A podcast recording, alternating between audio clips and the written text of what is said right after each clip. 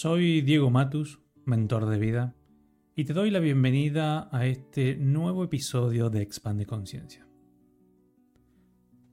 Hoy mientras jugaba con mi sobrina, vino a hacerme un chiste, una broma, y entre sus picardías me dijo, tío, ¿la cebra es blanca con rayas negras o negras con rayas blancas? Y luego reflexionaba sobre lo que me había dicho, digo, esto es un excelente ejemplo de cómo los humanos siempre intentamos distinguir esta doble tendencia. A esto generalmente se lo conoce como dualidad o dualismo. Desde mi punto, la cebra no es blanca con rayas negras, ni es negra con rayas blancas. Es ambas cosas, y forman parte de su única esencia. Ahora lo sorprendente de todo esto es que siempre estamos intentando distinguir, entender o intelectualizar nuestros procesos y nuestras cosas de vida. Si te pregunto, ¿qué me responderías? ¿Eres una persona amorosa con arrebatos de odio o eres una persona odiosa con momentos amorosos? ¿Eres una persona ordenada con espacios desordenados? ¿O eres una persona desordenada con espacios ordenados?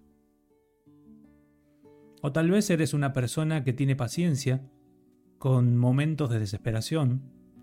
O una persona desesperada con momentos de paciencia. ¿Crees que eres una persona feliz con momentos de tristeza o una persona triste que vive momentos de felicidad? Nuestra realidad todo el tiempo es dual. Hay un alto, no hay un alto sin bajo ni luz sin oscuridad.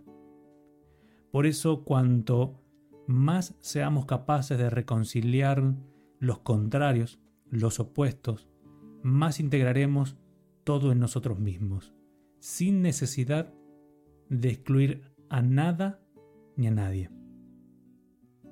Y la realidad simplemente aparecerá en toda su totalidad y esplendor. Como es adentro, es afuera, y tu realidad es solo una proyección de tu interior. La luz y la oscuridad habitan en cada uno de nosotros, y el desafío está reconocernos en ellas para así poder integrar ambas.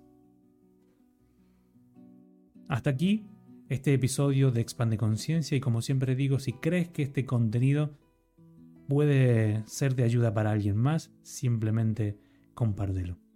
Te dejo un gran abrazo y nos escuchamos en un próximo episodio de Expande Conciencia.